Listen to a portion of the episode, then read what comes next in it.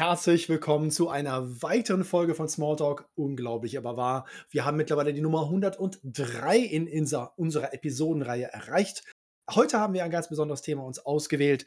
In Erinnerung an den Mann, der uns hier alle zusammengebracht hat, nämlich J.R.R. Tolkien. Ähm, vor 50 Jahren, am 2. September, ist er verstorben. Wir konnten leider letzte Woche passend dazu äh, die Folge nicht machen, weil wir ja leider alle sehr weit äh, verteilt waren über quer Europa. Äh, deswegen holen wir das diese Woche nach und freuen uns sehr, euch heute über eine der lustigsten und witzigsten und wie ich finde schönsten Geschichten J.R. Tolkiens äh, anzustoßen in Erinnerung. Ähm, Bauer Giles von Helm. Schön, dass ihr dabei seid. Schönen guten Abend. Schönen guten Abend. Ich habe heute ein ganz ja. neues Feature. Ich gehe gar nicht weg aus dem Bild. Ich habe meinen Wein schon hier hingestellt. wow. Aber das, das, das Klacken gerade hatte so einen Hall, als wenn du irgendwo gerade in so einem Weinkeller gewesen bist. Heißt, und hat den Hall mitgebracht, ja. Hat den Hall mitgebracht, das, das hörte sich gerade total irre an. Bevor wir mit Bauer Giles anfangen, ein paar Worte zu unseren fantastischen Basketballern. Ja. Ein Worte. ich habe halt nichts geguckt, ich äh, bin jetzt nicht so der, der Ich habe nur mitbekommen, dass wir, genau. Dass wir Weltmeister sind. Das habe ich mitbekommen. Ja. Ich habe es am Rande verfolgt, tatsächlich. Was ich halt schön finde im Zusammenhang, äh, es wurde ja im, im Fußball, wo äh, es gerade nicht so gut läuft auf der nationalen Ebene, die, die Generationenfrage aufgemacht und äh, dass ja die Generation äh, einfach nicht mehr bereit ist, hart zu kämpfen und Einsatz zu zeigen und, sich, äh, und so weiter. Und denke ich mir, das ist doch dieselbe Generation, die jetzt beim Basketball oder auch bei Eishockey-WM übelst gute Leistungen zeigt. Also ist das vielleicht als Erklärung nicht so ganz tauglich, ihr verdammten Boomer. Ja. Ja, ich äh, denke, das ist auch ein bisschen Hanebüchen. Äh, außerdem war, glaube ich, die Schlagzeile, die ich gesehen hatte, äh, Deutschland ist Basketballmeister und drunter Hansi Flick wird von seiner Aufgabe enthoben. Äh, und jetzt ist irgendwie Rudi Völler mal so kurz zwischendurch irgendwie. Und ich so, wisst ihr, Leute, es hat auch ein bisschen was mit Kompetenz und Erfolg zu tun. Aber hey, was, was soll ich da schon sagen? Ich habe ja keine Ahnung, weißt du? Aber dann kann er mit Waldi wieder eine tolle Weißbier unterhalten. Ja, da, ich kann das kaum erwarten, endlich wieder mehr Rudi Völler wahrzunehmen. Ich, also wir dürfen natürlich in dem Sinne nicht sagen, natürlich sollte man gerade den jungen, äh, den, den äh, energiereichen, motivierten Menschen äh, mehr äh, Platz lassen, weil jetzt schon wieder Rudi Völler, mein Gott, ich, Rudi Völler kannte ich schon, da habe ich noch irgendwie so Klebebilder gesammelt in Alben äh, in den 80ern, ja. Panini und so ein Scheiß. Und der Mann ist immer noch da. Und ich äh, verstehe das, der ne, guter Fußballer hat viel geleistet und so. Aber haben sie nicht mal irgendwie noch andere Leute am Start oder so? ja, das ist, glaube ich, eine rhetorische Frage. Ja. Ich finde es gerade schön, dass ein, ein Podcast von mittelalten Herren die Empfehlung ausspricht, doch die jungen Motivierten äh, nach vorne zu schicken. Vielleicht äh, ist das etwas selbstzerstörerisch, wenn wir darauf beharren. Und ein bisschen ja. Erfahrung, Weisheit und äh, leichter Ansatz von Bauch hat vielleicht auch seinen Reiz. Guck mal, und das ist eine schöne Überleitung zu unserem heutigen Protagonisten. Korrekt. Oh, Opa, sauber. sauber. Oder möchtest du nur kurz äh, erwähnen, wo du gewesen bist, Marcel? Das ist ja vielleicht auch noch ein ja, bisschen relevant. Ich hatte, ich hatte ja letzte Woche ähm, äh, äh, doch auch erfreulicherweise äh, Geburtstag. Danke, danke, kein zu großer Applaus. Ähm, und war dabei aber zufälligerweise in Oxford. Und äh, dort war ich unter anderem bei dem Panel Tolkien und die neuen sozialen Medien und war mit Abstand äh, der Älteste natürlich. Habe also den Durchschnitt ungefähr so durch die Decke gehoben. Aber da ich ja schon ein bisschen länger dabei bin und äh, doch offensichtlich einige Leute so ein bisschen meine, meine Ansichten zu dem Thema schätzen, äh, war das halt genau dieses spannende Ding. Also es waren nur junge Leute, irgendwie so die Ältesten waren so maximal 30 oder so und alles war dann so drunter. Ähm, und das hat halt super viel Spaß gemacht, weil natürlich, wie Seppel schon sagte, ein bisschen Erfahrung, ein bisschen Weisheit. Bei mir natürlich kein Bauchansatz, ne, ist logisch. Äh, aber äh, das äh, bringt es halt auf jeden Fall auch mit. Und äh, Oxford war einfach großartig, weil das halt eine ganz, ganz tolle Veranstaltung war, die Ochsenmut äh, von der Tolkien Society. Äh, und ich glaube, Bauer Giles selber war jetzt nicht so ein Thema, aber natürlich in Oxford zu sein, und da werden wir jetzt ja bestimmt gleich drüber sprechen in dem Text, hat ja auch relativ viel mit Bauer Giles zu tun und vor allem den vielen versteckten Anspielungen die äh, im Text so ein bisschen stecken. Also ich äh, hatte ein sehr Tolkienesses Wochenende äh, letztes Jahr, äh, letzte Woche. Und äh, das war echt schick. Also ich hatte einen Grund, tatsächlich äh, nicht da zu sein. Das ist keine Andeutung oder Anspielung. An Anwesende hatten auch Gründe, nicht da zu sein. Und posteten immer Fotos von Sachen wie, oh, ich habe einen Cocktail, ich sitze am Meer. Ich lese auch ein Buch. Oh, hey, cool, ich bin hier am Pool. Ich sitze doch irgendwie, trinke einen Cocktail und lese ein Buch. Ja. Ich habe nicht am Pool gesessen, ich habe an meinem Pool gesessen. Das möchte ich hier äh, betonen.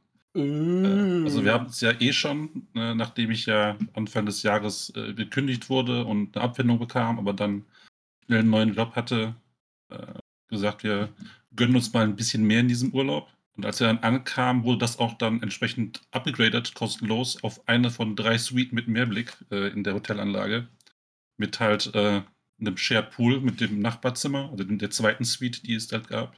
Okay. Das hat uns schon sehr gut gefallen. Also ich äh, muss halt schon zugeben, Luxus ist schon eine coole Sache, wenn man selbst derjenige ist, der die Kohle hat oder halt diesen Luxus genießen kann. Und diese jetzt fünf Tage ähm, in einem der besten Zimmer des Hotels zu haben, hat mir tatsächlich sehr gut gefallen. Und hat mich auch, äh, ich, ich fühle mich auch etwas erholt, auch mental. Und das war eine, eine, schöne Sache. Ob ich mir das nochmal leisten kann, in so einem Zimmer zu nächtigen, wage ich zu bezweifeln. Äh, aber jetzt habe ich es mal gemacht, äh, auf Kosten von äh, TUI. Und wenn man nicht selber zahlen muss, ist glaube ich, nochmal eine schöne, eine, eine Ecke schöner, das Ganze, weil Dinge, die man nicht bezahlt hat, kann man noch mehr genießen, wenn man nicht an das Geld denken muss, was dafür draufgegangen ist. Sehr gut. Aber das äh, würde ich dann wahrscheinlich auch so genießen. Ja. Und ich hatte dann entsprechend viel Zeit, weil wir haben ja null Kultur gemacht äh, in der einen Woche. Also ich, wir waren in keiner Stadt, haben uns nichts angeschaut, keine Sehenswürdigkeiten gesehen. Außer irgendwie so ein Teich mit ein paar Schildkröten, die da so vor sich hingeschwommen sind. Habe ich dann die Zeit mit, äh, mit Lesen verbracht und dann gehörte natürlich dann auch äh, der Farmer Giles zu. Das heißt, ich konnte tatsächlich Recherchearbeit leisten. Das ist schön. Ihr beide habt gelesen oder zumindest äh, Marcel ist, glaube ich, eh schon tief im Thema. Du hast gelesen und ich habe mir das Hörbuch gegönnt, äh, was wirklich sauber, lustig und schön vorgetragen wurde. Kann ich auch nur empfehlen. Also, also ich mochte den Sprecher. Fragt mich jetzt bitte nicht, wer das ist, weil sonst müsste ich nachgucken. Das, das wäre meine nächste Frage gewesen, aber wir haben ja ein bisschen Zeit äh, in der nächsten äh, Stunde. Vielleicht kannst du mal äh, da bei Gelegenheit gucken weil ich mir natürlich Bauer Giles auch äh, eigentlich unglaublich geil als äh, Hörspiel vorstellen könnte. Es ist nicht lang. Äh, wie heißt es im Original? Sind es irgendwie 17.000 Wörter oder so? Das ist also wirklich nicht die Welt. Ähm, also von der Länge her äh, braucht sich niemand äh, irgendwie äh, abgewiesen zu fühlen, sondern das ist wirklich eine Sache, die man sehr gemütlich und sehr angenehm lesen kann. Ähm, aber bedingt durch die verschiedenen Rollen und die verschiedenen äh, Figuren, über die wir gleich sprechen werden, also für ein Hörspiel würde sich das total cool eignen, finde ich persönlich. Ja, definitiv. Hans Pesch ist es im Übrigen. Okay. Moment mal. Äh, ist Hans Pesch nicht die eine Sprecherlegende oder verwechsel ich ihn da gerade wieder mal? Könnt mich gerne korrigieren, falls jemand das zufälligerweise weiß. Ähm, ich meinte, vom Namen her kannte ich ihn auch. Ja. Hans Pesch, Hans Pesch. Was sagt mir das denn? Also mir sagt es nichts, aber ich höre keine Hörspiele. Ja, ja, ja, ja, ja, ja. Also äh, da müsste man vielleicht mal ein bisschen äh, genauer äh, nachschauen, weil irgendwie. Also das erste, was ich kriege, wenn ich nach ihm google, ist ja. vor 40 Jahren habe ich Märchen mit der wunderbaren Erzählstimme von Hans Pesch mit mir, mir bereits auf Kassetten abends zum Einschlafen angehört. Also gehe ich mal davon aus, dass der schon eine Weile am Start ist. Ja, ja, ja, ja. Äh, finden wir finden wir bestimmt noch, äh, bei Gelegenheit, äh, heraus, auf jeden Fall. Mhm. Ja. Wie steigen wir jetzt mit dem mit dem Bauer Giles ein? Also, ich finde ja, ähm, wenn ich das mal kurz so zeigen darf, es gibt zu dem Bauern Giles von Ham auch eine wunderbare Sache von DTV, ähm, zweisprachig. Das heißt also, man kann, äh, das wunderbar im Englischunterricht, äh, einsetzen, äh, die ich sehr, sehr, sehr mag. Äh, da gibt es natürlich auch von äh, Reklam tatsächlich die Fremdsprachentexte zum Bauer Giles von Ham. Also der Trick ist natürlich, dadurch, dass die Geschichte relativ kurz ist, ihr seht, dieses Reklambuch ist wirklich noch äh, dünner, als man sich das bei Reklam so vorstellt. Ähm, und die Ausgabe, die ist natürlich nicht mehr ganz aktuell, äh, das ist eine von meinen alten mit den fabelhaften Geschichten. Äh, da ist natürlich auch mit drin. Äh, es gibt aber eine sehr, sehr schöne neue, große ähm, Variante, auch mit Erklärung von Wayne Hammond und ähm, Christina Skull, den Führenden, genau, die Seppel in der Hand hat. Da wird auch ein bisschen erklärt, wie das Manuskript entstanden ist und sowas. Ja, das, äh, das Witzige ist, dass ein Großteil dieser Erklärung von Manuskript und wie es dann äh, zur Veröffentlichung kam, daran krankte, dass die Geschichte so kurz ist und äh, Tolkien verzweifelt versucht hat, das irgendwie zu strecken und da äh, mehr, mehr Content zu bringen. Und äh, die machen das hier ganz geschickt durch diese Erklärung ganz am Anfang. Ähm, ja. Also schon fast ein bisschen Meta Dann haben sie eine frühere Version von dem Text auch noch mit dran gepackt. Also die Geschichte ist quasi zweimal vorhanden in dem Büchlein. Dann hast du hinten noch dann so ein paar ähm, ja, Notes, ähm, die erklären, wo die ganzen Wortspiele herkommen, äh, wo auf was Tolkien anspielt, auf welche Sagen, auf welche Legenden, auf äh, ja, die, die ganz kleinen Gags, die er einstreut, die man als vielleicht nicht äh, englisch sprechender Mensch, der sich auch mit Sprachgeschichte auseinandersetzt oder generell mit englischer Geschichte in, im Detail und auch sehr lokale ja, Fakten, die einfließen, die kennt man natürlich nicht, aber die werden dann da eigentlich sehr schön erklärt auf ein paar Dutzend Seiten. Ja. Also das ich ist also finde eine ja, Ausgabe, die ich kann ich sehr empfehlen. Und auch die, ähm, die ganzen Zeichnungen von Pauline Baines sind auch wundervoll. Also die machen mir sehr viel Freude. also da ist jetzt, äh, man, man sieht es hier vielleicht so ein bisschen. Pauline Baines, das ist so ein bisschen Hintergrundgeschichte und das Schöne an Bauer Giles. Ähm, als, äh, was Seppel ja gerade angedeutet hat, die, die Entstehungs- und Publikationsgeschichte von Bauer Giles hat ein bisschen damit zu tun, auch, ähm, dass äh, Tolkien den Hobbit veröffentlicht hatte. Das Ding war ein Riesending und dann hat natürlich der Verlag gesagt, wir hätten gerne eine weitere Geschichte, was dann später der Herr der Ringe wurde. Aber Tolkien hat sich da so ein bisschen Zeit gelassen mit dem Herr der Ringe schreiben. 12, AK 15, 17, 18, was auch immer Jahre. Und ähm, hat ihn zwischendurch ja mal Bauer Giles angeboten. Und dann ging es dann darum, dass sie als Lösung für den Kürze des Textes auch gesagt haben: Na gut, ähm, dann machen wir das ein bisschen illustriert und dann ist es so eine Kindergeschichte oder so und dann kriegen wir das schon verkauft. Und da war halt eine Riesendiskussion, weil Tolkien mit so ziemlich allem unzufrieden war und er hat sich in Pauline Baines als Künstlerin sozusagen verliebt. Und daraus ist halt unheimlich viel entstanden. Nicht nur, dass Pauline Baines unter anderem diese berühmte Mittelerde-Karte gezeichnet hat und andere Sachen von Tolkien illustriert hat und damit das Gesicht, also das illustrierte Gesicht sozusagen vieler Geschichten Tolkiens geworden ist, sondern Tolkien hatte auch einen sehr, sehr guten Freund, den einige Leute hier vielleicht auch kennen, und der heißt C.S. Lewis. Und von wem wurde die erste Narnia-Ausgabe illustriert? Pauline Baines. Also da ist so ein, so ein ganzer Vortex an, an Connections zwischen Illustrationen äh, und Pauline Baines, die absolut großartig ist. Da kann man gerne mal Brian Sibley fragen, weil der war ein großer Freund von ihr äh, und kann da sehr viel zu sagen. Aber äh, dadurch sind halt sehr, sehr viele dieser kleinen, wunderbaren Sachen drin. Die sind allerdings nicht in jeder Ausgabe. Ich habe hier in meiner DTV-Ausgabe sind so ein paar kleine Sachen mit drin. Das sind diese äh, Zwischenseiten-Sachen, wo so in Schwarz-Weiß, in Strichzeichnung so ein bisschen gearbeitet wird. Das sieht man vielleicht hier unten mit dem äh, Drachen, der da äh, gejagt wird von jemandem und solchen Sachen. Also das ist wirklich hübsch.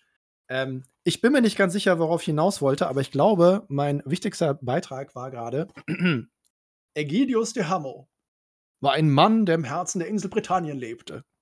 Sein voller Name war Ägidius Ahenobarbus Julius Agricola de Hammo. Denn die Leute waren in jenen längst vergangenen Tagen, als diese Insel noch glücklich in viele Königreiche aufgeteilt war, reich mit Namen ausgestattet. Und das ist der Anfang. Und das finde ich schon so schwierig. Denkst dir so, okay, cool, das ist jetzt kein True Crime Thriller äh, und das wird jetzt auch nicht irgendwie eine Sage oder sowas, sondern what the hell? Und äh, es fängt auch schon damit an, mit den Wortspielen, was ich sehr, sehr liebe, was natürlich auch einen direkten Bezug zu unserem Smalltalk, unserem Podcast, den beiden Herren hier und mir herstellt. Wir erinnern uns, mein neuer Spitzname ist ja Marcello Barbanulla. Die beiden Leute haben hier richtig ordentliche Bärte und er heißt Aheno Barbus. Und das heißt der Rotbärtige. Das finde ich halt so, so cool, wo du halt so denkst, so Aheno Barbus. Ähm, ich poste gleich mal einen Link. Ihr könnt mal gerade weitermachen, weil ich da so völlig von begeistert bin, dass sogar in dieser Geschichte Tolkien prophezeit hat, was wir heute weiterführen würden. Und das finde ich natürlich schon sehr cool. Ja, wir treten in große Bartstapfen. Genau. Uh, aua Schmerz, aber guter Schmerz. Ja, der Name ist schon Programm. Also das ist schon so die erste Ansage im Buch, dass du so weißt, okay, was geht hier los? Ja, und äh, das ist schon ein fantastischer Name für einen Bauern. Ja, also nicht für irgendwen, ja, also für irgendeinen Fürsten oder König oder was auch immer, sondern für Bauer Giles. Ja, der sitzt da normalerweise, normalerweise auf seinem Hof und er trägt von Hause aus diesen Namen. Also das ist schon mal nicht verkehrt. Es sei denn, ich habe das falsch verstanden und er legt sich den erst später zu. Ja, also der, der Teil, den Marcel vorgelesen hat, das ist sein Name von Beginn an. Ja. Der ja letztendlich auch nur beschreibt, dass er ein Bauer ist, also Agricola und einen roten Bart hat und äh, ja, seinen Namen halten, wo er herkommt. Das ist ja noch relativ äh, simpel gehalten. Wenn wir später dann vom König erfahren, der hat ja etwas längeren Namen. äh, der etwas mehr ins Detail geht und etwas pompöser ja. daherkommt als Bauer Giles am Anfang. Und ähm, aber er bekommt ja später ein paar weitere Titel dazu, die er sich dann ja. an seinen Namen dranhängen darf. Ja, ansonsten ist das schon eigentlich ein eher behäbiger Mensch, oder? Naja, also er ist ein Behäbig Bauer. Behäbig kommt mir nicht vor. Also, naja, ist halt, ist, muss ja arbeiten, ne? Ja. Ja, aber das. Er ist schon jemand, der anpacken kann. Also er macht schon alles selber, er lässt sich da auch irgendwie nicht, nicht reinreden. Und äh, als Bauer kannst du eigentlich nicht wirklich faul und behäbig sein, weil es gibt genug zu tun, wenn du nicht verhungern möchtest. Das ist wenn jetzt kein Job, wie ich ihn zum Beispiel habe, oder im Homeoffice, wo du, wo du dich hingammeln kannst und nebenbei ein paar Excel-Tabellen fertigstellst, sondern das ist schon, da musst du was, äh, da musst du äh, Leistung bringen. Wenn du mental behäbig meinst, dann gebe ich dir hundertprozentig recht. also das, sorry.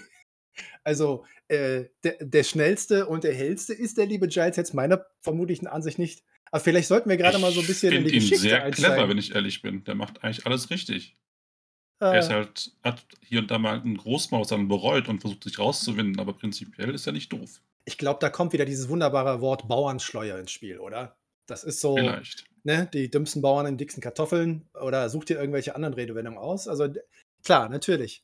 Ähm, vielleicht sollten wir gerade mal zumindest mit dem ersten Punkt anfangen, weil wir haben jetzt Bauer Giles angesprochen, wir haben seinen Titel. Äh, worum geht aber eigentlich die Geschichte? Äh, die Geschichte geht doch im Endeffekt darum, dass der liebe Bauer mit seiner Frau, sie haben auch so einen komischen Hund, ich glaube, der heißt Garm oder sowas, bin mir nicht ganz mhm. sicher, der hauptsächlich dafür bekannt ist, dass er helft, helft, helft rufen kann, sonst kann Garm nicht so viel. Ähm, eines Nachts latscht irgendwo durch diese wunderbare Ecke da irgendwo in England, wo dieser wunderbare kleine Ort ist, äh, in dem äh, der liebe Bauer tätig ist, äh, latscht ein Riese lang. Weil irgendwie, keine Ahnung, man geht ein bisschen spazieren, man muss sich was zu essen ein bisschen besorgen, irgendwas zu trinken, keine Ahnung. Also der Riese ist ein bisschen auf Tour und ähm, kommt natürlich da in die Gegend und äh, frisst halt irgendwie Leute die Haare vom Kopf und alles irgendwie Chaos und alles furchtbar und oh mein Gott, ein Riese. Aber das kriegt keiner irgendwie so richtig mit. Außer natürlich Garm, der super mega aufmerksame, aber durchaus inkompetente Hund. Der rennt natürlich des Nachts zu seinem Bauern und sagt so: Hilft, hilft, hilft. Äh, und der Bauer sagt: Mann, Alter, ey, hörst du mal auf, mich hier zu wecken, was ist denn los? Und er so. Garm kann allerdings doch schon zusammenhängende Sätze sagen und sagt ihm dann: Ja, Junge, da draußen ist ein Riese und der hat gerade deine Lieblingsgalatea plattgetreten. Achtung, Fun Fact: Galatea ist ein Wortspiel. Weil angeblich wohl Galatha und äh, Thea halt, wenn das zusammenmischt, das ist äh, eine Mischung im Griechischen aus Milch und Göttin. Und das als Spitzname für eine Kuh ist natürlich schon ein bisschen geil. Auf jeden Fall latscht der Riese auf Galatea, dass sie so flatt wie eine Briefmarke ist. Ähm, und natürlich ist Giles, äh, muss ja irgendwie was tun und holt seine, was hat, die Donnerbüchse?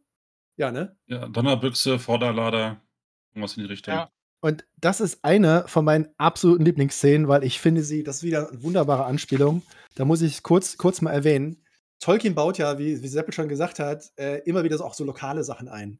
Und ähm, er erwähnt hier im Text, es wird erklärt, was eine Donnerbüchse ist, im Original Blunderbuss. Manche werden fragen, was eine Donnerbüchse ist. Ausgerechnet diese Frage soll den vier weisen Gelehrten von Ochsenford vorgelegt worden sein. Sie dachten nach und antworteten.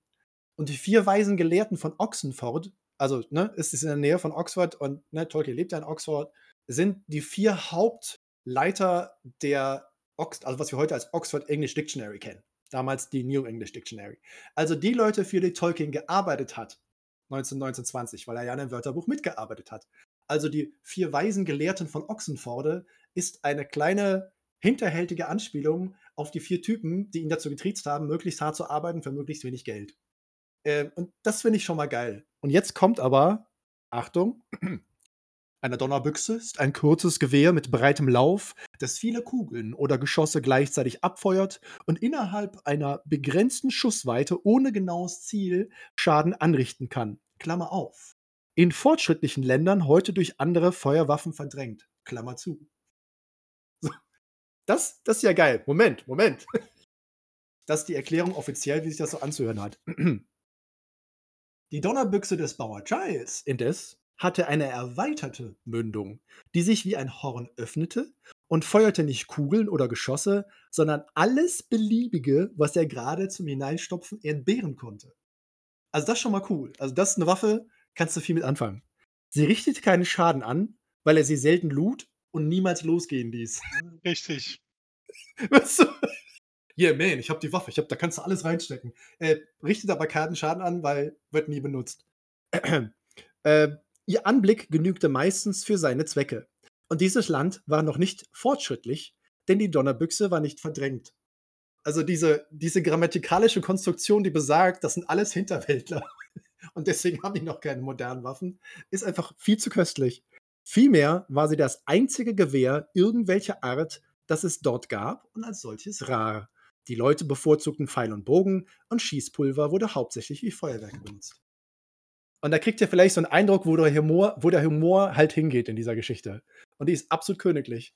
Und genau das macht Giles. Hier, ne, hier so Nägel, Schrauben, keine Ahnung, Zeug, Trümmerstücke, kaputte Tassen, alles hier so blöpp, blöpp, blöpp, blöpp. Schön nachstopfen, geht raus, geht zu einem Riesen, der irgendwie durch die Gegend rennt und der guckt gerade so ein bisschen über irgendeine so Hecke oder keine Ahnung was und er kann sein Gesicht erkennen und feuert die Donnerbüchse ab.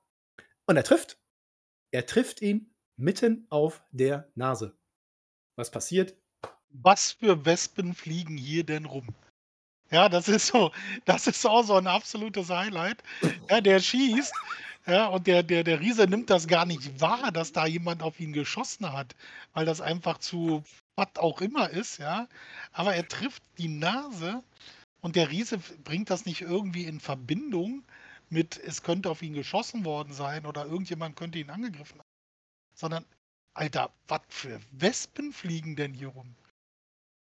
Und da dachte ich mir dann auch so, äh, wenn ein Riese sagt, Alter, krass, was hier für eine Wespe rumfliegt, der den Riesen in die Nase piekt, sodass der das merkt, dann wäre das ja für Menschen eine absolute Mutation. Also das ist schon echt sehr witzig. Und ich meine, was er dann noch dazu kommt, weißt du, da kommt der Riese da aus seinem Land. Er stapft so ein bisschen rum, der hat sich ja verlaufen. Ja, der wollte da ja eigentlich nicht hin. Ja, und dann schwupps steht er da und denkt sich, boah, guck mal, cool, hier gibt es Rinder, hier gibt es äh, äh, Hammel, hier gibt es alles Mögliche.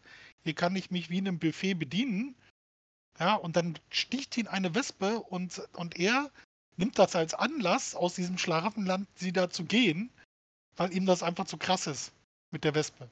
Obwohl er, er, er, wollte ja vorher schon nach Hause, er hat nur den Weg nicht gefunden.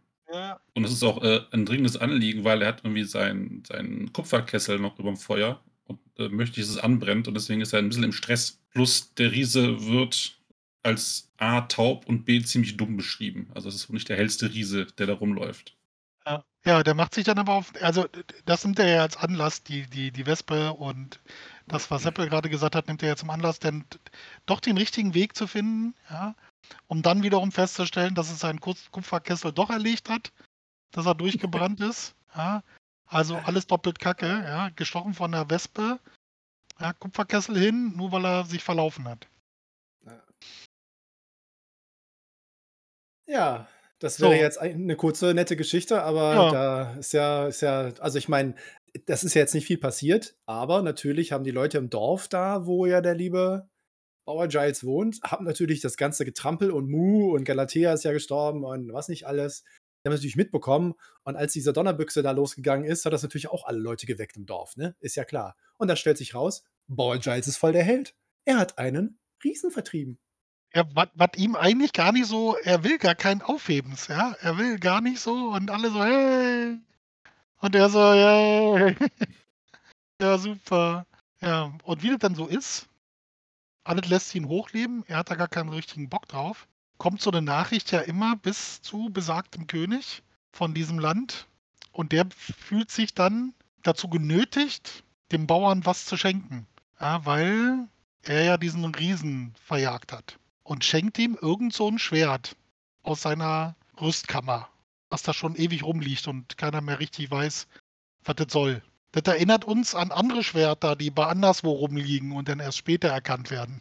Ja, schon ja, eigentlich ziemlich cool, das mit dem, also du machst was und willst da eigentlich gar kein großes Aufheben drumherum machen. Ja, und plötzlich kriegen alle Welt mit, hier, guck mal, cool, Riese da, Giles schießt auf den, der dreht um und macht sich davon, weil Giles hier so ein, so ein Crack ist.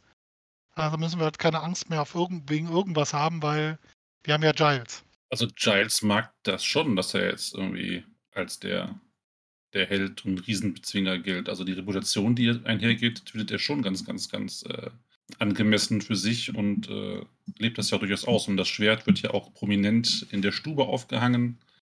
Und ähm, damals da zu sein für, für fünf Minuten, ist ziemlich ganz unrecht tatsächlich. Aber die Geschichte schlägt ja auch äh, nicht nur am Königshof Wellen, sondern auch da, wo der Riese herkommt, weil der ist sehr gesprächig. Außerdem braucht er einen neuen Kupferkessel, weil der alte ist angebrannt und geht dann irgendwie in seiner Gegend allen auf den Keks. Erzählt aber ständig rum, dass er da in diesem Schlaraffenland war, wo halt die, die Hammel und die Kühe am Wegesrand sind und nirgendwo ist ein Ritter zu sehen. Nur die, die Wespen nerven so ein bisschen. Und das spricht sich halt rum bis zu diversen Drachen. Und einer von denen findet die Kombination aus keine Ritter, viel Futter und Wespen, die ihm egal sind, ganz verführerisch und macht sich auf den Weg nach Ham und äh, richtet dort ebenso viel oder vielleicht sogar noch ein bisschen mehr Schaden an als vorher der Riese. Und wir haben ja jetzt jemanden, der schon gezeigt, dass er mit großen Wesen hervorragend zurechtkommt. Und man bittet dann Bauer Giles um Hilfe, weil die Ritter des Königs, die eigentlich dafür verantwortlich sein sollten, sich um Drachen zu kümmern, das ist ja eigentlich Teil ihrer, ihrer Berufsbeschreibung, haben leider keinen Bock. Aber auch da ist es ja wieder so, da ist doch, Gram ist weit weg von zu Hause. Ja, trollt sich da irgendwo rum und trifft doch auf den, auf den Drachen und kommt wieder zurück und hat dann wieder sein. Äh, du kannst das viel besser, Marcel. Was ruft er dann wieder? Hilft! Hilft! Hilft! Und äh, da merkt Giles, dass so eine Reputation auch nicht so optimal ist. Ja, vor allem hat er ja auch noch ein Schwert jetzt bekommen vom König, ne? Also, das ist ja jetzt, er hat jetzt auch noch eine ordentliche Waffe, neben der Donnerbüchse, also ein ordentliches Schwert. Äh, und äh, also ich meine, ich glaube, ich muss mal gucken, wie der, wie der Satz hieß. Das war so schön, weil, weil äh, Giles war ja auch ziemlich happy, ne? Wie, wie Seppel ja sagt, von wegen so, ja, ich bin jetzt hier voll der Held und hier voll den Ansehen, Reputation, ne? Geschenke vom König kommen rein. Und dann steht da, der Bauer stolzierte umher und das Glück war ihm hold. Die Herbst- und frühe Winterarbeit fiel gut aus. Alles schien einen günstigen Verlauf zu nehmen, bis der Drache kam. Das ist so. Was? Was? wir haben jetzt schon einen Riesen gehabt, Junge, was, was ist jetzt hier Next Level äh, Bedrohung? Und da haben wir wieder so ein wunderschönes Wortspiel, weil wir haben den Namen von dem Drachen noch gar nicht genannt. Der heißt nämlich Chrysophilax dives.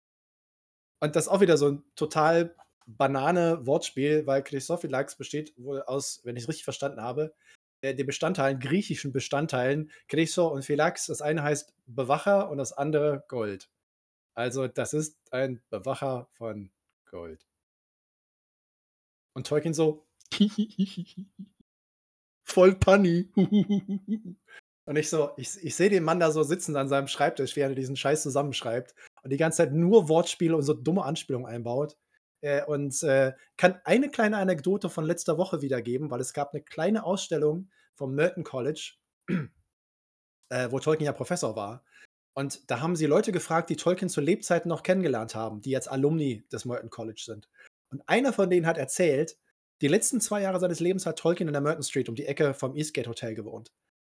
Und unten war so ein Namensschild. Das war so also ein sogenanntes Packboard. Da waren halt diese Buchstaben so einzeln drauf gemacht, hast du dann den Namen zusammengestellt, wer in diesen einzelnen Wohnungen in dem Haus wohnte. Tolkiens Name war nicht zu sehen, weil der war natürlich ein wichtiger Gast.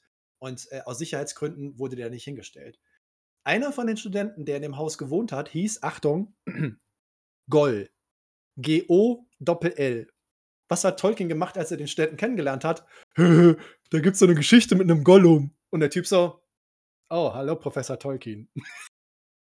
Erstens. Zweitens, ein Typ in dem Haus, also der Gärtner, keine Ahnung, der, der Hausmeister, ich weiß es nicht, der sich darum kümmern musste, dass die Namensschilder immer ordentlich da aufgepropft wurden mit den einzelnen Buchstaben, hat sich die ganze Zeit bei den Studenten beschwert, weil irgendein Hansel die Buchstaben immer verdreht hat und hat so Anagramme draus gebastelt. Also aus Gold hat er Logo gemacht und aus den Namen von anderen so irgendwie anderen, also irgendwelche blöden Anspielungen. Äh, und dann hat Herr Professor Tolkien dem Studenten Goll dann irgendwann gestanden, dass er das die ganze Zeit war. und die ständen alle so, what? Was, ey, wir kriegen hier die ganze Zeit Stress mit dem Chef und was soll der Scheißen? Er so, hm. also das ist so Tolkiens Humor, damit man so ein bisschen, also da kann man, dieses Buch ist da wirklich äh, optimal zu, ja. um den Humor nachzuvollziehen. Also es ist tatsächlich eins der Bücher, wo man merkt, dass Tolkien einfach viel Spaß hatte beim, beim Schreiben und auch beim Ausformulieren von diversen Sachen, die er da äh, von sich gibt. Also meine Lieblingspassage ist die, als der König die, die Ritter äh, an, ja, um Hilfe bitte, dass den Drachen erlegen, aber die kommen einfach nicht. Und äh, das ist folgendermaßen formuliert. So the king brought the matter to their notice, fully and formally, asking for necessary action at their early convenience. He was greatly displeased when he found that their convenience would not be early at all and was indeed daily postponed. Ich muss da so ein bisschen an, an Pratchett denken, der ähnliche Formulierungen in seinen Büchern mit untergebracht hat. Und äh, ja. ist natürlich absoluter Kontrast zu, zu Herr der Ringe oder Hobbit, die ja dann doch relativ ernsthaft und seriös formuliert sind und man sich da ähm, Sprache bemüht, die halt vernünftig ist. Und hier lässt er einfach seinen, seinen ja, dem inneren äh, Film freien Lauf. Und das ist irgendwie sehr angenehm zu lesen. Das macht einfach Bock, da mit einem grinsenden Gesicht sich die Formulierung reinzuziehen, die er mit all seinem äh, Sprachwitz, den er hat, da unterbringt. Also ich finde ja, ich weiß nicht, ob ich das richtig in Erinnerung habe.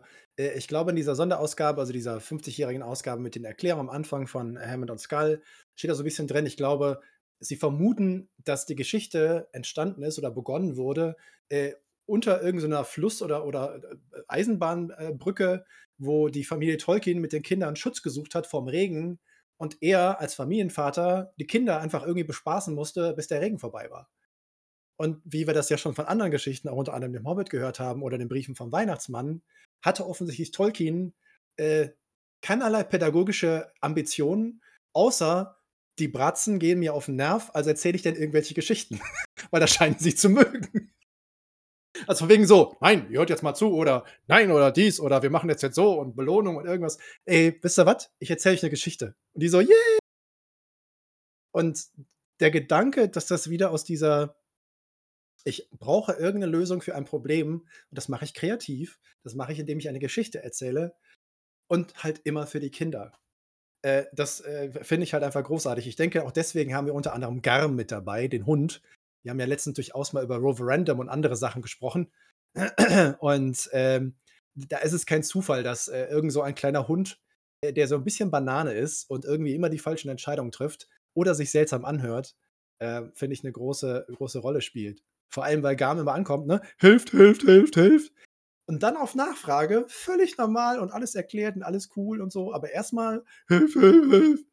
Und äh, ja, jetzt stelle ich mir das, jetzt, ich habe den Namen jetzt richtig verstanden, Opa. Hans Page ist natürlich äh, die legendäre äh, Stimme. Also alle Leute, die jemals Europa-Schallplatten gehört haben, alle Hörbücher, alle Lesungen, die kleine Hexe, die ganzen Sachen, das ist, das ist die bekannteste Hörsprecherstimme bis in die 90er, das ist der Hans Page. Und äh, das fiel mir wieder ein, als, ich den Namen jetzt eben gelesen habe. Vielen Dank in den Channel, dass ich natürlich diese Stimme im Ohr hatte. Ich habe das auch mal gehört äh, und war völlig begeistert, dass er das eingelesen hat, ähm, weil ich halt auch mit den Europaschallplatten doch äh, äh, noch groß geworden bin. Damals. Also so kurz nach dem Krieg, als wir nichts hatten, außer Schallplatten. Gute alte Zeit, als wir nur Donnerbüchsen und keine Gewehre hatten. Ja, aber wie praktisch ist das Ding? Also du kannst alles reinstopfen. Ne? Ein bisschen Schießpulver hast du immer da, weil kannst du für Heuerwerk und andere Sachen gebrauchen. Also ich finde das eine super pragmatische Waffe, ne? Finde ich gut. Ja. Ja, und jetzt haben wir gehört, dass äh, der komische Riese da irgendwie erzählt hat, ja, da ist ja, da fliegen, da fliegen die Tauben einem in den Mund, äh, Wasser fließt golden, äh, Reichtümer überhaupt, alles total schön da. Und Christophelax denkt sich, ja, gut, wenn da nichts los ist, außer so ein paar Wespen, dann gehe ich da auch mal ein bisschen auf Tour äh, und fängt an, das zu machen, was wir auch von anderen Drachen bei Tolkien kennen äh, äh mordend und brandschatzend und plündernd und äh, frisst alles, was nicht bei drei auf den Bäumen ist. Genau. Und er kommt dahin, wo Bauer Giles lebt. Ja, und wie gesagt, der, der, ist ja am Anfang nicht so begeistert, dass er jetzt nee. mit dem Drachen da kämpfen soll. Er weiß ja, dass das mit dem Riesen eher glücklich gelaufen ist und dass ein Drache vielleicht etwas andere äh, Anforderungen stellt an denjenigen, der ihn erlegen möchte. Und er möchte sich natürlich drücken vor der ganzen Nummer, weil er schon ganz gerne am Leben ist.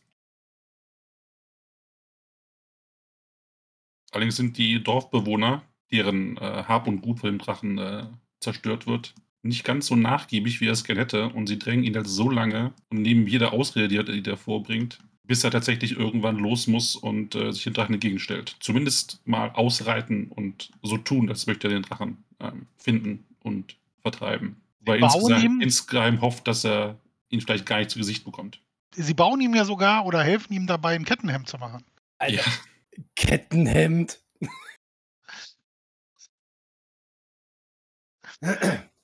Ja, ich glaube, sie brauchen schon, glaube ein, zwei Tage, um das Ding da zusammenzuknüppern.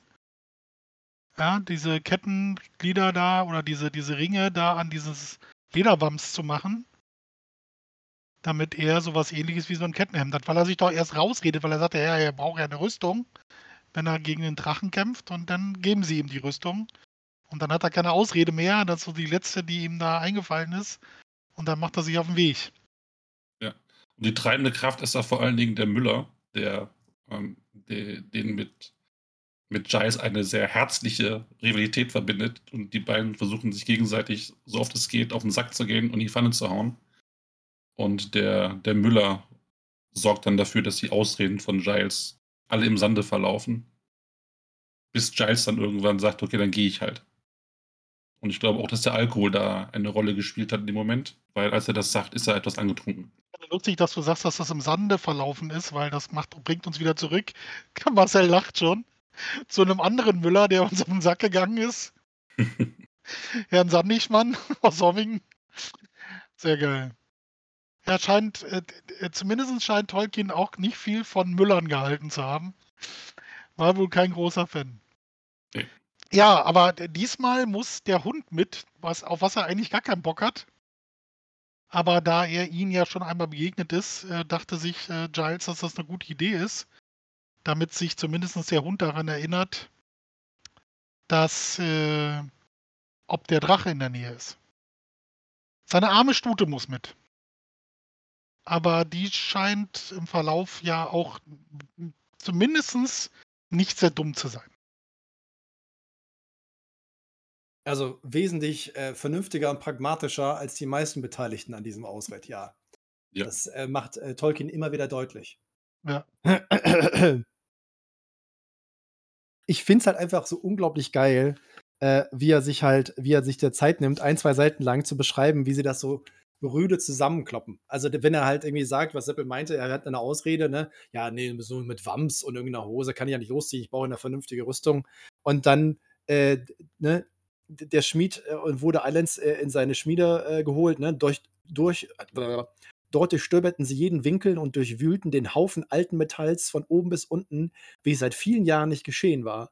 Zuunterst fanden sich stumpf von Rost einen ganzen Berg kleiner Ringe, die von einem vergessenen Rock, einem solchen, wie ihn der Müller beschrieben hatte, abgefallen waren. Sam, unwilliger und düsterer, je mehr die Aufgabe hoffnungsvoll schien, wurde abends an die Arbeit gesetzt. Er sammelte und ordnete und reinigte die Ringe, äh, und äh, wie er befriedigt feststellte, sie würde nicht ausreichen für jemanden von einem Brustumfang wie Meister Ägidius. Was so, so ein andauernd irgendwelche Fat-Jokes sind. Also es, da werden andauernd irgendwelche Leute, also die, zum Beispiel die, die Königin, also die, ne, die Dame, die Ehedame von dem König wird beschrieben als Queen, hast du nicht gesehen. Und wenn man mit ihr reden wollte oder ihr ausweichen wollte, musste man sich sehr viel Zeit nehmen, um sie um sie herumzukommen. Und es ist so, also, da, äh, eine sehr ausladende Königin. Ähm, aber das Coole ist halt, äh, dass, dass sie, sie ihn ja im Endeffekt dazu kriegen. Und es ist eigentlich auch, was ich ganz vergessen habe, es ist so ein bisschen eine Weihnachtsgeschichte. Es dreht sich alles so irgendwie um, um Weihnachten und äh, drei Heiligkönige irgendwie äh, äh, um, um diese ganze Sache. Das finde ich halt auch sehr, sehr spannend. Weil vermutlich, vielleicht ist es ja passiert kurz vor Weihnachten. Und da musste natürlich der Papa ihnen eine Weihnachtsgeschichte oder so erzählen und hat das äh, natürlich ganz, ganz äh, äh, geschickt eingebaut. Früh am Ephanias-Tag brachten sie das seltsame Ergebnis ihrer Handarbeit auf den Hügel hinauf. Genau. Er kannte jetzt keine Ausreden mehr vorbringen, also zog er Kettenwams und Hose an. Der Müller kicherte. und das ist so. Bam! Weißt du, das ist, alles ist da richtig, richtig miese, kleine, dreckige Nachbarn. Ja. Völlig großartig. Absolut großartig. Ja. Und irgendwann treffen die tatsächlich aufeinander. Christophilax und Bauer Giles. Ja, der gute jetzt, Herr Egidius. Und jetzt kommt der Twist.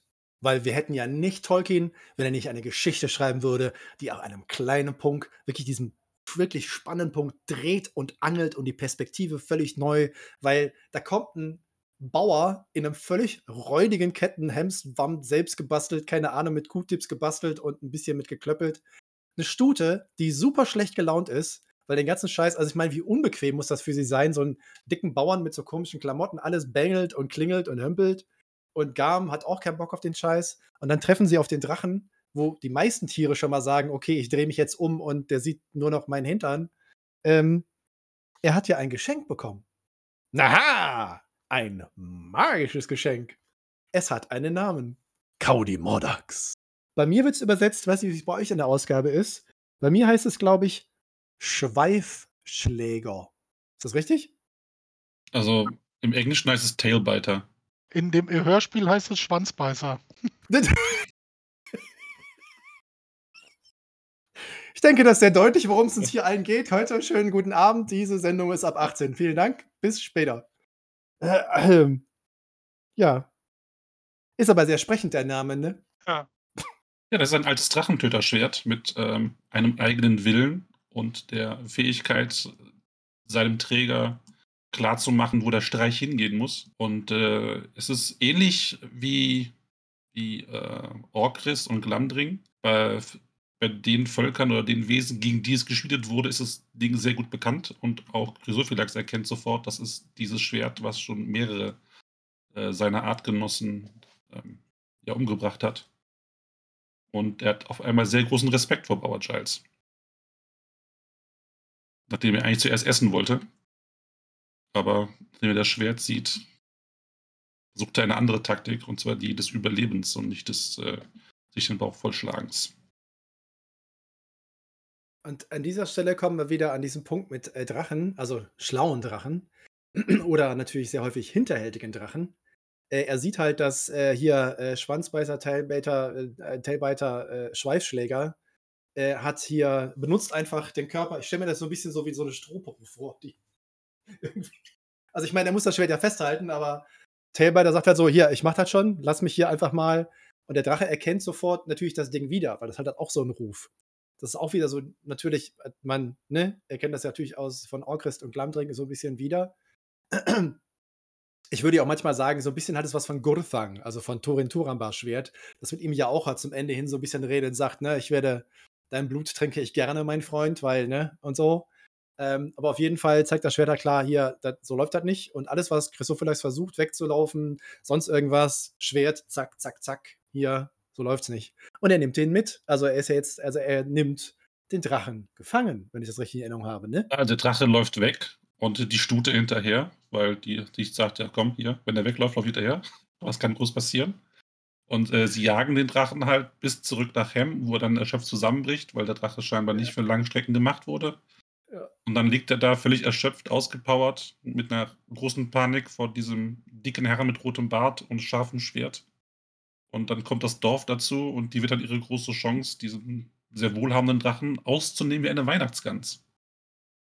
Und sie verhandeln und möchten halt einfach richtig viel Kohle abgreifen. Und so viel Dax sich so, ja geil, äh, ich lüge jetzt einfach, dann gehe ich und dann war's das. Und genauso kommt das dann auch. Ja, er schwört natürlich heiligste Eide und äh, sagt, ja, natürlich. Und ich werde dann, äh, ist das nicht, er sagt, sagt er nicht irgendwie, also ein paar Tage nach, äh, nach Dreiheiligtag, irgendwie ja. am 14., ne? Beim Heiligen Felix oder so ja. oder sowas? Ja. Am ja, fünften Tag, schau nach Westen, lalala und so. Weißt du, haben, sie haben Bauer Giles gelesen. Ja. Nein, und das finde ich halt völlig geil. Also er ist halt, dieser Drache ist da irgendwo vor auf dem Kirchvorplatz. Äh, die ganze Meute, das ganze Dorf ist versammelt. Alle haben irgendwann wahrscheinlich irgendwie so ein bisschen Gabel und Messerchen und irgendwas in der Hand. Also er sieht schon relativ schlecht für ihn aus. Und er wäre natürlich kein langlebiger, erfolgreicher, reicher Drache, wenn er nicht auch, ne, im Englischen heißt es immer so schön, read the room. Also wenn er nicht sofort die Stimmung in der Menge äh, erfahren und erfassen würde und sagen würde, okay, cool, ich muss jetzt hier ganz vorsichtig Ne? Und äh, vielleicht können wir ja. Und dann ist natürlich wie immer Gier und, und, und Habsucht und oh mein Gott, äh, wir können jetzt hier Gold äh, abgraben. Weil wir haben ja Bauer Giles, der hat den Drachen ja am Start, also ich meine, ist ja klar. Äh, und dann äh, schwört er auch noch heiligste Eide. Und ist das nicht wieder der Müller oder war es der Pfarrer, der irgendwie sagte? Nee, ja. das ist der, der Schmied. Der Schmied, ah, ja. Der Schmied. Also generell können wir kurz erwähnen, dass Tolkien es schafft, diese ganzen kleinen Charaktere, die vielleicht irgendwie drei Sätze sagen, mit unglaublich viel ja, Leben und, und Persönlichkeit ähm, auszustatten mit ganz, ganz wenigen Sätzen tatsächlich. Und der Schmied ist halt so, ein Untergangsprophet. Der macht immer Voraussagen, dass alles schlimm wird und freut sich dann, wenn er Recht behält. Ich äh, kenne es halt sonst nur von äh, FC-Fans, die halt auch jede Saison sagen, wir steigen ab, das wird nichts. Und dann ist es doch anders. Und ja, auch der, wie gesagt, der Müller ist ja derjenige, der mit, mit, mit Giles seine, seine Privatfeder hat und äh, der, der Hund ist jemand, der er kann irgendwie drei Sachen. Er kann äh, angeben vor anderen Hunden. Er kann gemein sein zu Leuten, die schwerer sind als er. Und er kann sehr unterwürfig sein, wenn er mit Bauer Giles zu tun hat. Ähm, die, die Stute, also die, die Grey Mare, da kommen wir auch noch zu. Die ist äh, einfach immer angepisst und äh, fühlt sich schlecht behandelt. Ja, und das finde ich halt einfach schön in die Geschichte. Diese ganzen Charaktere haben alle so ein bisschen, bisschen Leben und man hat da verschiedenste ja, Persönlichkeiten, die aufeinandertreffen. Und das macht eine Menge aus in der Geschichte. Also ich und der Drache ist einfach ein berissener kleiner Drecksack, der sich halt innerlich kaputt lacht, weil dieses komplett tumbe Bauernvolk ihm vertraut und wirklich glaubt, dass er zurückkommt mit all seinem Gold und die ausbezahlt. Also diese, diese Verhandlung ist einfach absolut ist unschlagbar. Ne, der Bauer fragt, wie viel? Nun, sagte der Drache, schnell abwägend. Er bemerkte, dass die Ansammlung ziemlich groß war. Ähm, 13 und 18 Pence für, für, für alle, Läppisch, sagte Giles. Unsinn, sagten die Leute. Quatsch, sagte der Hund. Ähm, zwei Goldguineen, für jeden und Kinder die Hälfte, fragte der Drache. Äh, und was ist mit Hunden? fragte Garm. Nur weiter, sagte der Bauer, wir hören. Zehn Pfund und eine Beutel voll Silber für jede Seele und goldene Halsbänder für die Hunde, sagte Christophelax besorgt. Tötet ihn! riefen die Leute, allmählich ungeduldig. Ein Sack voll Gold für jeden und Diamanten für die Damen, sagte Christophelax hastig. Endlich redest du. Doch nicht gut genug, sagte Bauer Giles. Du hast die Hunde wieder ausgelassen, sagte Garm. Welche Sackgröße, sagten die Männer. Da bin ich damals immer abgebrochen, aber ist mein Problem. Wie viele Diamanten, sagten ihre Frauen. Ach je, ach je, sagte der Drache, ich werde ruiniert sein. weißt du, ich, also es ist unglaublich, wenn die Leute sagen, Tolkien hat keinen Humor dann weiß ich nicht, was sie, also dann weiß ich, dass sie das nicht gelesen haben. Weil das ist einfach absolut zu königlich. Und äh, ja, und dann ist der Drache clever, belabert sie, schwört irgendwelche Eide und äh, sagt so, okay, noch ich eine Riesenshow, er weint vor sich hin, weil er jetzt ruiniert ist und alles so gemein zu ihm, weil er kann es gar nicht, gar nicht fassen. Ja. Und dann fliegt er davon und ähm, das war's dann. Fürs Erste. Ja. Ich finde es halt so schön. Das ist so ein bisschen ich gucke gerade noch mal Gilmore Girls und für diejenigen, die das vielleicht kennen, das ist ja diese wunderbare kleine Dorfgemeinschaft irgendwo im, im, in Neuengland und so ein bisschen die Beschreibung von auf dem Dorf. Das ist so, weiß ich, äh, Mord in der Eifel oder so als Krimi, weißt du, da lernst du die ganzen Leute von auf dem Dorf kennen und wie sie halt so leben und denken. Und das ist einfach königlich und großartig. Und Christophe Lachs ist halt auch nicht dumm. Er sagt irgendwann: nennt euren eigenen Preis. Und in dem Moment ist da die Hölle los, weil er in dem Moment diese ganze Verantwortung weggibt und die werden sich nie, also sie werden sich schon irgendwie einig und er lernt schon irgendwann los und holt angeblich den ganzen Schatz. Aber er wusste, sobald er das an sie abgibt, streiten sie untereinander. Dann sind sie nicht mehr alle gegen ihn, sondern ne, jeder möchte natürlich am meisten für sich holen und Garm möchte gerne auch ein Diamanthalsband haben. Aber sie können sich ja dann doch einigen, dass der Pfarrer für alle spricht. Wieder mal der Pfarrer, ne? Ja, klar. Genau. Naja, der ist ja der, der übrig geblieben ist. Aus dem Nachbardorf hat er den Pfarrer ja gefressen. ja. Und dann hat er sich ja noch beschwert, ja. dass der ja so zäh war. Ja. Ja. Das ist ja Teil seiner Wandlungstakte. Er bietet irgendwie an, dass er den, den Pfarrer irgendwie extra entlohnt, weil er den ja äh, umgebracht hat, obwohl er recht mager war. Also ne, dann was anbieten und gleichzeitig damit den Preis drücken wollen. Ist schon ein gerissener Hund, dieser, dieser äh. Ja. Dann ist es aber so, wie, wie Seppel ja gesagt hat, dann ist er erstmal weg. Ja, er, ja. er kommt dann wieder. So, ja. und auf und dem Plan der, tritt ja. der nächste kleine Drecksack in, in, in, Person des Königs, ja, der oh. von dem ganzen Blödsinn natürlich hört. Und die denkt so, boah, geil, ja, die kriegen jetzt die ganze Kohle und äh, ich bin pleite, notorisch, ich brauche mal wieder Kohle. Ja, und sich dann mit seinem ganzen Gefolge auf den Weg macht, um Hem zu besuchen. Ich weiß nicht, warum es seit einigen Monaten bei mir der Fall ist, aber es ist eins meiner absolut neuen Lieblingswörter. Wörter, äh, und zwar ist der König völlig räudig. Also der ist so richtig, richtig räudig. Und zwar in Großbuchstaben. Also Ja. erstmal kommt er dahin, lässt sich natürlich komplett durchfüttern, bringt seine gesamte Mannschaft mit. Wir erinnern uns, das sind die Ritter, die nicht losziehen wollten, weil ist ja alles so ein bisschen, braucht so seine Zeit. Also wir müssen sich ja mental vorbereiten, spirituell, emotional, weil so ein Drachen jagen ist ja doch eher uncool und so. Dann kommt sehe, die gesamte Belegschaft kommt an, sie müssen die alle irgendwie durchfüttern. Und dann sagt der König, ach ja, übrigens, äh, das ganze, der ganze Gold, der ganze Schatz vor- vorne Drache ist natürlich, äh, das ist mein Land. Es ist ne, mein, mein, deswegen auch alles meins. Und alle so, das ist jetzt uncool. also, wenn, wenn du, wenn du an dem, wenn es dann die Demokratie gäbe, hätte er definitiv in der ne, möglichen Wahl der nächsten Woche relativ viele Minuspunkte eingesammelt. Da wäre Tag. die Umfragewerte dezent eingebrochen, ja. Ey, Ja, das Beste ist ja, dass er all das, was er da äh, vertilgt mit seinem ganzen Gefolge, ja auf, äh, auf den Deckel schreiben lässt, sozusagen.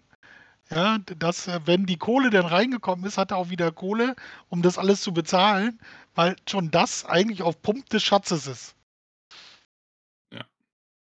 Ja. Der Das Einzige, der was kriegen soll, ist ja ist Giles. Giles wollte er wieder ein bisschen entlohnen dafür, Ja. weil er es ja, er das ja gemacht hat. äh, ich mag halt diese kleinen Seitenhiebe, die Tolkien immer wieder einbaut. Das ist äh, von wegen, ne, die fressen alles, die saufen alles, nach drei Tagen ist das letzte Bier weg, die ersten Leute fangen an zu murren. Dann steht da, Dr. König zahlte für alles großzügig. Klammer auf. In Gutschriften, die später durch die Staatskasse eingelöst werden sollten, von der er hoffte, der König, dass sie in Kürze wieder reichlich aufgefrischt würde. Klammer zu.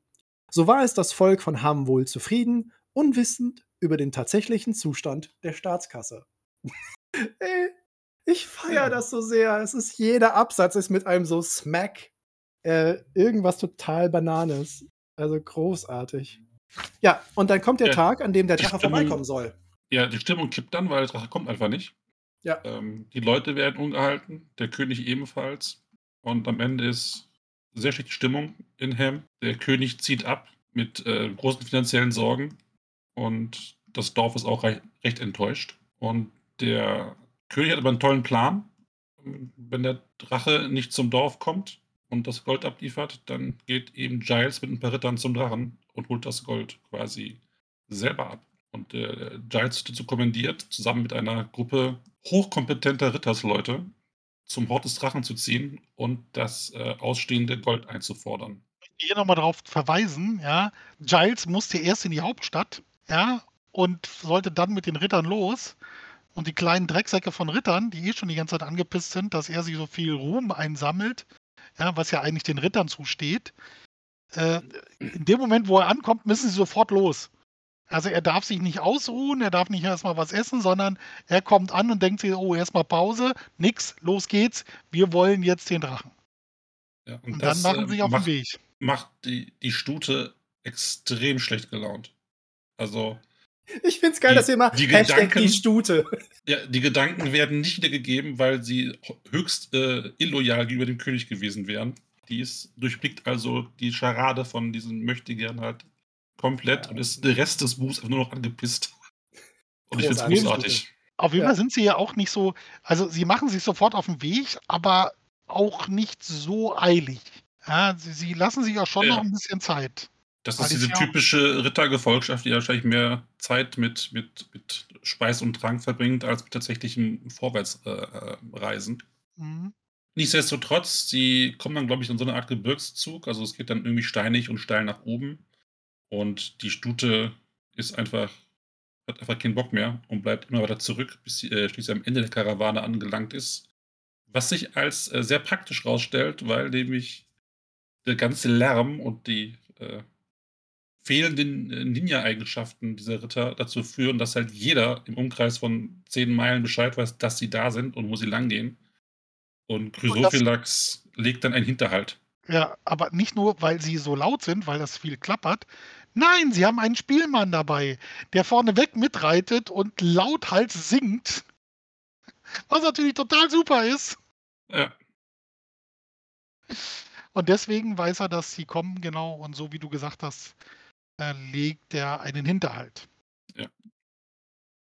genau. Man kann da kurz erwähnen, dass er sich ähm, beschwert hat bei Giles und beim ersten Zusammentreffen, dass keine formelle Herausforderung ausgesprochen wurde an ihn, den Drachen vom Ja. Ja. Das würde sich ja so gehören zwischen Kontrahenten, die sich respektieren und er fand das sehr enttäuschend. Und wie man sich denken kann, als er selber angreift, hat er auch keine Herausforderung gestellt, sondern die einfach direkt platt gemacht. Ja. Und Ja. das, Die, die, das Gefolge es hat sich umgedreht, ist weggerannt. Ein paar Ritter hat es erlegt und der Rest hat das sich hat auch alle Ritter gemacht. erwischt. Die sind alle hinüber, Ja. die Ritter. Ein paar hat er nachher noch. Nee, Doch, doch. keine Ritter, nein. Das sind nur so ein paar, paar, paar, wie heißt das? Also- Squires, ähm, ist das deutsche Wort? Die Knappen. Knechte. Knechte. Kneppen, Knappe, Knechte, Knappen, Knappen. Ja, ja. ja, ja. Also bei, bei Die- mir, Die bei sind mir, ja, bei mir hat er auf der, ja, da kommen wir später zu. Also okay. Ja, viel übrig bleiben tut auf jeden Fall nicht, aber natürlich, dank der schlauen Stute bleibt Hem, bleibt Giles von Hem am Leben. Und äh, man trifft sich wieder, Chrysophylax und Giles. Und einer von beiden ist sehr überrascht, dass der andere da ist, äh, namentlich Chrysophylax. Und äh, seine Stimmung, nachdem er die Ritter platt gemacht hat, die eigentlich hätte gut sein sollen, sinkt wieder, weil das ist ja dieser Typ mit seinem scheiß Schwert. Und äh, es ist relativ schnell klar, was der möchte, nämlich sein Gold. Ja. Und dann wieder ein bisschen verhandelt, ein bisschen gedroht. Und man einigt sich am Ende darauf, dass der Drache dreimal in sein Hort geht und mit Kisten voller äh, wertvollen Sachen zurückkommt. Und die Stute beschwert sich, dass sie das alles gar nicht schleppen kann, was da aus diesem Hort rausgeholt wird. Und Giles sagt, habt ihr keine Sorgen, das wird der Drache schleppen? Und der Drache so, bitte was? Und ähm, ja, und dann der letzte Deal ist halt, dass der, der Drache das auch dann für ihn nach Hause schleppt, wenn er ihn am Leben lässt und ihm auch genug Gold übrig lässt, dass er weiterhin ein respektabler Drache ist. Denn scheinbar ist Street Cred eine ganze Menge wert äh, in der Drachen Society. Und Giles nimmt das Angebot an, weil er scheinbar selber sich im Klaren ist, A, das kann er gar nicht alles schleppen, was er sonst hätte rausholen können. Und der Drache ist irgendwann auch so verzweifelt, dass er sich vielleicht doch dann wehrt. Und da zeigt sich halt die Cleverness von, von Giles, vielleicht auch ein bisschen unbewusst, dass er den Drachen nicht bis zum Äußersten triezt und reizt, sondern am Ende ein, ein Deal eingeht, der für beide okay ist. Die Und dann Freundschaft, wird, die ja. Freundschaft und die Hilfe beim Behalten des Schatzes. ja, das ist nicht auch sehr wichtig. Und ich finde Ja, das süß, dass, dass immer wieder die Stute erwähnt wird, weil die ist halt absolut großartig. Als sie da irgendwie da so an einem Drachenhort ankommen, irgendwie davor sind und Chrysophilox versucht, irgendwie was zu warnen und irgendwie und Giles sagt, hey, pass mal auf, Junge, wenn du jetzt irgendwie Tricks versuchst oder so, ne, ich habe hier Cody Mordax, musst du aufpassen. Und der Kommentar ist, die Stute rümpfte die Nase. Sie konnte sich nicht vorstellen, dass Bauer Giles allein in die Höhle eines Drachen ging, auch nicht für alles Geld der Welt. Und ich so, gute Stute. Also ich meine, Ja. die, die weiß Bescheid, ne? Ja. Ja, dann der Drache halt beladen mit äh, drei großen Kisten. Das Ja. aussieht wie so ein großer Möbelwagen. Kennt ihr die Folge, wo ähm, Mr. Bean umzieht? Ja, ja, ja, ja, ja, ja. Ungefähr ja. so stelle ich mir den Drachen in der Situation vor. Kann man es erkennen? Ja, ein sehr schönes Bild. Vor allem die Stute, die er sehr stolz äh, hinterher stolz. Hinterher, ja, ja, ja, Gefällt großartig. mir sehr gut. Ja. Ja, und so gehen die dann halt zurück Richtung Helm. Ähm, das dauert wohl mehrere Tage, eine Woche oder zwei, bis er ankommt. Und auf dem Weg findet Giles dann ein paar Knappen, die den Angriff überlebt haben. Und er denkt sich so, hm, also ein, ein Plan entwickelt sich in seinem, in seinem äh, Kopf. Und er stellt diese Knappen ein und verspricht ihnen halt regelmäßig äh, vernünftige Löhne, wenn sie bei ihm bleiben und äh, seine Fehler ausführen. Und in jedem Dorf, was er passiert, wo die Leute ihm zujubeln, weil sie halt sehen, der Drache ist gezähmt und, und folgt halt diesem, diesem Herrn Giles, der mittlerweile einen Ruf hat, der über alle Landesgrenzen hinaus wirkt, schließen immer mehr Leute an und werden sozusagen seine Art Söldner oder Soldaten. Und als äh, er dann ankommt bei sich zu Hause, geht er nicht zum König und gibt das Gold ab, sondern er geht absolut geradewegs zu seinem eigenen Haus und behält das Gold einfach. Und wenn man sich denken kann, sorgt das wieder für Unmut bei unserem Lieblingsregenten. Und er möchte Giles herbestellen mitsamt Ja. seinem Gold. Zweimal schickt er nach ihm und einmal schickt er nach ihm und mit, mit einer Drohung gleich. Und jedes Mal kommt der arme Herold wieder zurück und zittert etwas, als er überbringt, er hat keinen Bock. Ja, So, und in meiner Geschichte rafft er dann halt die überlebenden Ritter und äh, ein paar Soldaten und macht sich halt auf den Weg nach Hemm, um das Dorf niederzubrennen und den Schatz abzuholen. Ja, er hat einfach Ritter übrig gehabt, die nicht mitgezogen sind. Er hat ja nicht Ja. alle losgeschickt. Ja. Ja. Aber natürlich ist ein Teil seiner Streitmacht weg. Also Ritter werden ja den Kern gestellt haben, seiner Ja. schlagkräftigsten Truppen. Also hat er generell wenig, weniger Soldaten als vorher und möchte jetzt jemanden ja zur Rede stellen und ihm sein Gold wegnehmen, der jetzt selber Soldaten hat und noch einen Drachen obendrauf. Und das äh, Gespräch verläuft dann, wie man sich vorstellen kann. Der König kriegt nichts und Giles behält alles und ruft sich selber zum König seines eigenen Königreiches aus. Was ich ganz cool fand, wie er auf der Brücke zu ihm gesagt hat, gib mir mal deine Krone. Ja, Also diese, diese Szene halt, äh, wo halt der König äh, dahin reitet, äh, schlecht gelaunt mit seinem kleinen Trupp. Und je näher er an Hamm herankommt, umso unfreundlicher blickten die Bürger und Bürgerinnen des kleinen Königreichs ihn an und schlossen Türen und Fenster. Also so die, man sieht so, die Stimmung ist so, nee. Und dann kommt er halt in diese Brücke und, und Giles steht halt da, hier mit Schweifschläger in der Hand und sagt so, hey, was geht so? Und der König sagt natürlich, du ah, Betrüger, gib mir mein Gold, das ist meins, la la. Und dann hat Giles aber so einen kleinen Joker. Ist nicht der Hund. Auch nicht die Nee. Stute. Sind beide cool, aber er hat einen anderen Joker. Ja.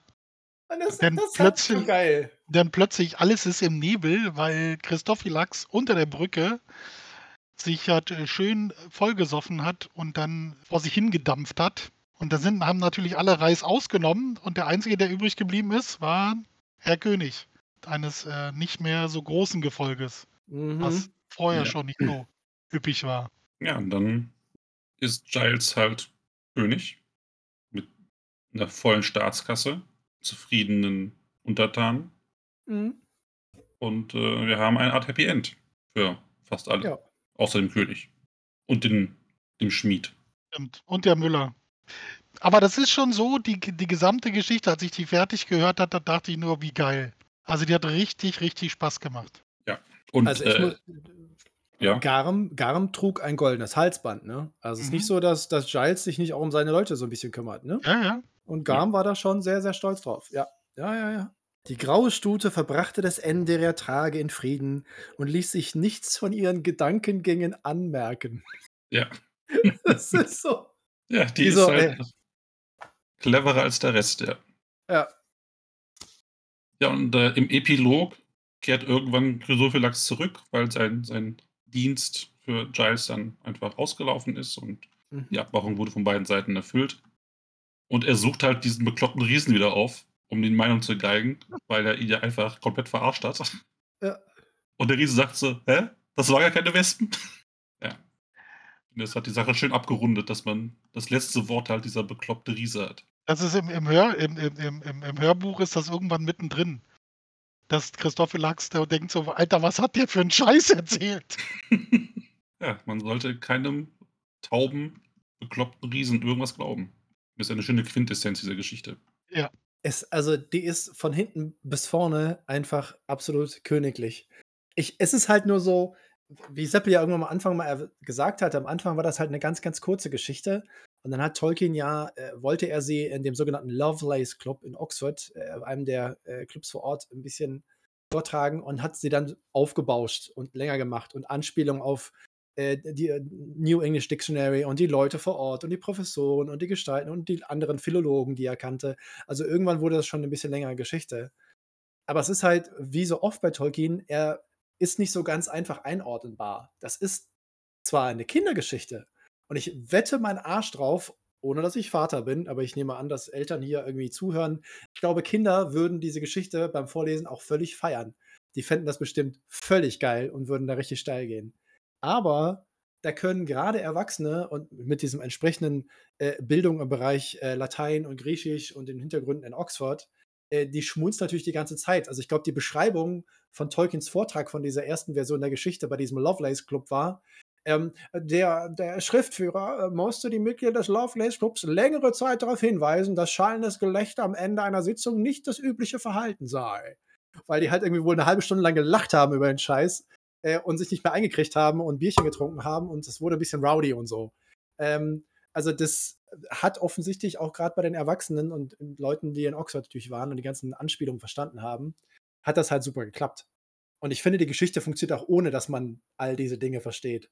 Ähm, aber es ist, ich weiß nicht, wie seht ihr das? Ich, es ist nicht, es ist eine Kindergeschichte im Sinne von, die Figuren sind wirklich sehr süß und es ist märchenhaft.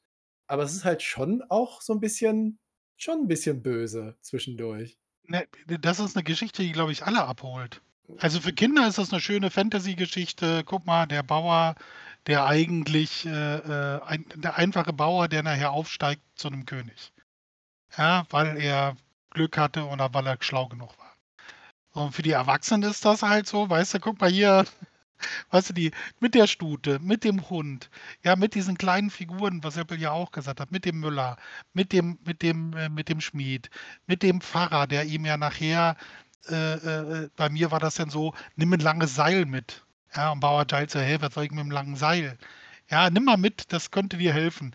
Und nach, nachdem er dann alles auf dem Rücken von, von Christophilax äh, verbunden hatte, angebunden hatte, wusste er, warum er dieses lange Seil mitnehmen sollte. Also so, so viele kleine, wirklich schöne Dinge, die, äh, die halt einen Erwachsenen auch mitnehmen. Und deswegen ist das eine coole Geschichte. Ja, wenn man den, wenn man das den Kindern vorliest, hat man selber dabei Spaß, ja, und die Kinder auch. Ja, auf unterschiedlichen Ebenen, aber ist ja völlig egal. Hauptsache, alle fühlen sich äh, unterhalten mit so einer Geschichte. Und das tut sie auf jeden Fall. Und man kennt einfach hier und da Charaktere irgendwo auch wieder aus seinem persönlichen Umfeld. Wie gesagt, der, der Schmied, der immer sagt, alles wird scheiße, sagt, ja. bin da an diverse Leute erinnert, die ich halt kenne. Ähm, der, der Müller, der halt keinem was gönnt und versucht, Leute immer irgendwo ein bisschen bloßzustellen oder einfach dieses. Ist gar nicht, gar nicht mal bösartig, aber er hat einfach Spaß daran, wenn ein bisschen Schadenfreude ist bei ihm mit dabei. Oder die Stute, die halt immer die Augen rollt und sich ihren Teil denkt und ich so, oh ja, alles Idioten außer ich selber. Das ist, äh, man erkennt einfach viele Charaktere einfach wieder, wieder, vielleicht auch teilweise in sich selber. Und das macht halt diese Geschichte halt auch einfach cool und, und schön. Und, und der Humor, der halt aus, aus, jede, aus, aus jedem Satz raustropft. Also die Formulierung, die, die Tolkien wählt, ist halt, ich glaube, er hat einfach sehr viel Spaß gehabt beim Schreiben. Das war jetzt, glaube ich, keine Geschichte, wo er wochenlang brüten musste und, und äh, eine Schreibblockade hatte, sondern ich glaube, er hat einfach gesagt, das kommt noch so mit rein und das Wortspiel und den Satz kann ich geiler machen. Und ich glaube, das hat ihm, also es, es wirkt wie ein Buch, was beim Schreiben auch Spaß gemacht haben muss. Ich finde halt auch, was, diese, das sind alles immer nur Kleinigkeiten. Also an dem Tag, an, an, als der, der Rache zurückkommen äh, soll, äh, ist bei mir in der deutschsprachigen Ausgabe Sankt Hilarius und Sankt Felix. Sankt Felix ist natürlich der Glückliche, aber Sankt Hilarius ist halt das englische Wort hilarious, was halt lächerlich und witzig ist. Also der, das ist der Feiertag der Leute, die yeah, uhu, lustig lachen und Spaß haben und irgendwas. Äh, oder aber äh, der Drache verarscht uns und deswegen kommt er sowieso nicht. Also das ist wieder so so wunderschönes Wortspiel, wo er dann tatsächlich heilige Namen irgendwie oder so einbaut, äh, weil er da einfach Bock drauf hat äh, und das witzig findet. Und äh, das ist halt äh, diese ganzen Sachen dieser kleinen Ausstellung, die ich da gesehen habe in dem Merton College, waren alle so in der Richtung. Tolkien macht irgendein, der war halt ein Prankster. Äh, der hat einem Leute immer nur Streiche gespielt und Blödsinn und wenn man so ein Eisbärenkostüm durch die Gegend rennt in Oxford oder einen Bus kapert äh, und mit dem durch die Stadt eiert, da hat man schon das Gefühl, der Mann hatte schon Bock, Blödsinn zu treiben. Äh, und das finde ich, macht ihn unglaublich sympathisch. Äh, und das sieht man in einigen seiner kleinen Geschichten, weswegen ich ja, ähm, aber ja auch im Elbenwald-Festival im Ansatz auch gemacht. Ich habe auch einen kleinen Vortrag gehalten über die kleinen Geschichten Tolkiens. Weil die sind total süß. Aber sie können, auch wenn du möchtest, unglaublich anspruchsvoll sein. Also äh, da ist äh, wirklich alles dabei. Und äh, dass Tolkien keinen Humor hat, sorry lest doch einfach mal Bauer Giles. Das ist wirklich, wirklich eine süße und extrem lustige Geschichte. Also die Stute ist definitiv mein Star der Geschichte. Die ist einfach die geilste. Weißt ja. du, der Drache kommt raus, frisst die Ritter, macht alles platt, alle fliehen, äh, Chaos. Und die so, hm. also Rennen hat irgendwie keinen Sinn. Ein Drache, der fliegen kann, ist sowieso schneller als ich. Und ich bin einfach nicht so schnell. Äh, die anderen Luschen hier, die können sowieso alle nichts. Also, ich habe auch keinen Bock. Der, der Weg ist viel zu steil, die sind über so Kiesel, da brechen mir doch Beine. Weißt du was? Ich stelle mich einfach hin und gucke böse. und das ist die richtige Entscheidung. Ja, das ist eine super coole Stute und erinnert mich sehr stark an unsere Folge äh, mit Lutz, dem Pony-Player. Und äh, man merkt, dass äh, Tolkien offensichtlich eine große Vorliebe für diese Form der vier Beine hatte. Und es ist ja auch sehr bekannt, dass er auch ein Händchen für Pferde hatte und hat die offensichtlich sehr gemocht. Und das finde ich die positive Darstellung von Pferden bei Tolkien in vieler Hinsicht. Man nennt nur Rohan äh, ich glaube, das zeigt sich immer wieder. Und in diesem Fall ist halt diese Stute ist einfach total königlich. Ich liebe die sehr, die ist großartig. Äh, wir haben ganz kurz Opa verloren. Äh, äh, äh Aber er ist schon wieder da. Angst. Ja, ja, sehr schön, sehr schön, sehr schön. Ähm, und ich muss sagen, ich. Äh, Hilaris ist auch lateinisch, genau. Es wird immer wieder gerne erwähnt. Also, ich habe einen Artikel verlinkt, da hat ein polnischer Klassizist und Mediavist ähm, mal einen längeren äh, Beitrag geschrieben. Ist ein Blog-Eintrag, der ist wirklich ganz fantastisch, kann ich nur wärmstens empfehlen. Und der geht die ganzen lateinischen Anspielungen durch. Äh, natürlich auch mit dem Hinweis auf eine der griechischen Sachen. Äh, da könnt ihr euch mal durchlesen. Der ist nicht allzu lang, aber der ist sehr, sehr fundiert.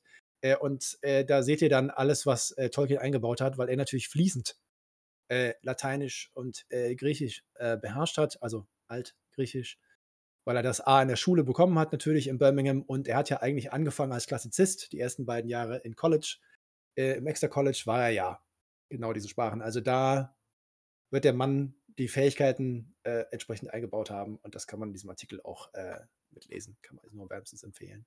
Und diese Ausgabe, ne? Äh, Seppel, du hast jetzt diese Jubiläumsausgabe mit der Vorgeschichte und so weiter.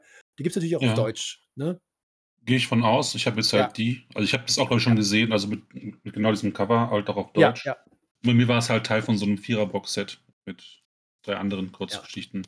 Ja, und kann man nur empfehlen. Ich finde die auch super. Die sind auch super klein handlich. Die kannst du halt in der Hand halten. Ist auch nicht so viel Stoff drin. Ja. Sind auch gut illustriert. Also ist ja nicht nur das, das Cover, sondern auch ganz viele andere Zeichnungen von Pauline Baines sind im Buch verteilt. Also das dann halt dann die ganze Seite entsprechend gefüllt mit, mit weiteren Szenen, die sie ja, visuell dargestellt hat.